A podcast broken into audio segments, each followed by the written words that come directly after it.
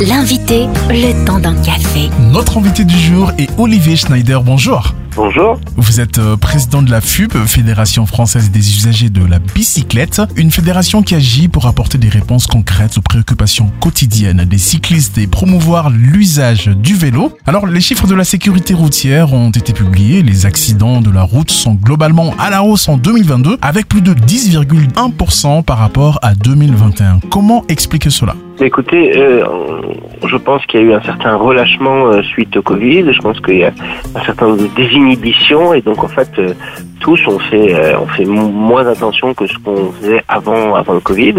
D'une part, après il y a aussi des, ce qu'on appelle les distracteurs, c'est-à-dire y a on a on est tenté de, de répondre à des textos, on a des notifications tout le temps sur nos téléphones et enfin il y a de plus en plus de cyclistes, mais il n'y a pas suffisamment d'infrastructures euh, séparées euh, pour les cyclistes.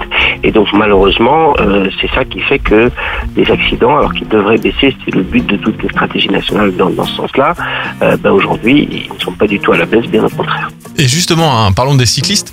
244 d'entre eux ont perdu la vie sur la route en France en 2022. C'est un chiffre qui est en hausse de 30% par rapport à 2019. À quoi cela est-ce dû? Fait, faut, faut déjà rétablir quelque chose sur ce chiffre. Les 244 cyclistes tués, déjà, ce sont 214 hommes et 30 femmes. Donc il y a une énorme différence entre euh, les, les, la prise de risque femmes et hommes.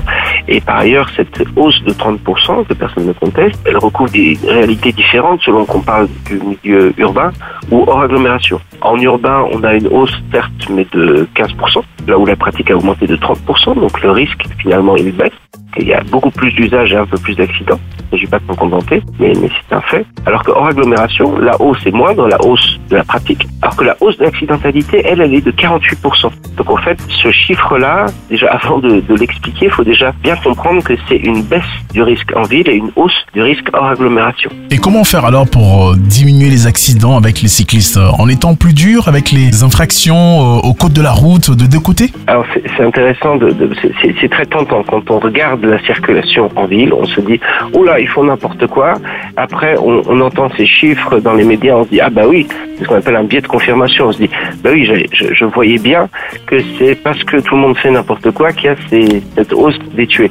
En réalité, euh, par exemple à Paris, tout le monde cite tout le temps Paris. À Paris, il y a eu un seul tué l'année dernière. C'est déjà trop, mais donc donc les gens qui nous expliquent que tout ce qu'ils voient au quotidien euh, de, la de la euh, du canapé arrière de leur Uber et pour expliquer les raisons de l'accidentalité et de la mortalité, c'est pas vrai. En fait, aujourd'hui, ce qu'il faut, c'est d'une part euh, donc donner des infrastructures pour réduire les conflits d'usage entre automobilistes et cyclistes et surtout doter euh, doter les territoires ruraux aussi d'infrastructures parce que c'est là-bas qu'il y a des, des, accidents mortels. Et ensuite, il faut, dès le début, et la FUP se bat dessus, euh, c'est ce qu'on appelle le savoir rouler à vélo, d'apprendre à tous les jeunes Françaises et Français, dès le CM1, CM2, à faire du vélo, à la fois le code de la route, mais aussi le savoir être à vélo. Et donc, c'est une cohabitation harmonieuse qu'il faut avoir avec une bienveillance. C'est pas juste est-ce que j'ai priorité ou pas, c'est euh, tout simplement comprendre l'autre et avoir un, un point de vue bienveillant vis-à-vis de lui. Retrouvez la FUB, la Fédération française des usagers de la bicyclette, sur fub.fr. Merci Olivier Schneider, président de la FUB. Avec plaisir. Retrouvez ce rendez-vous en replay sur farfm.com.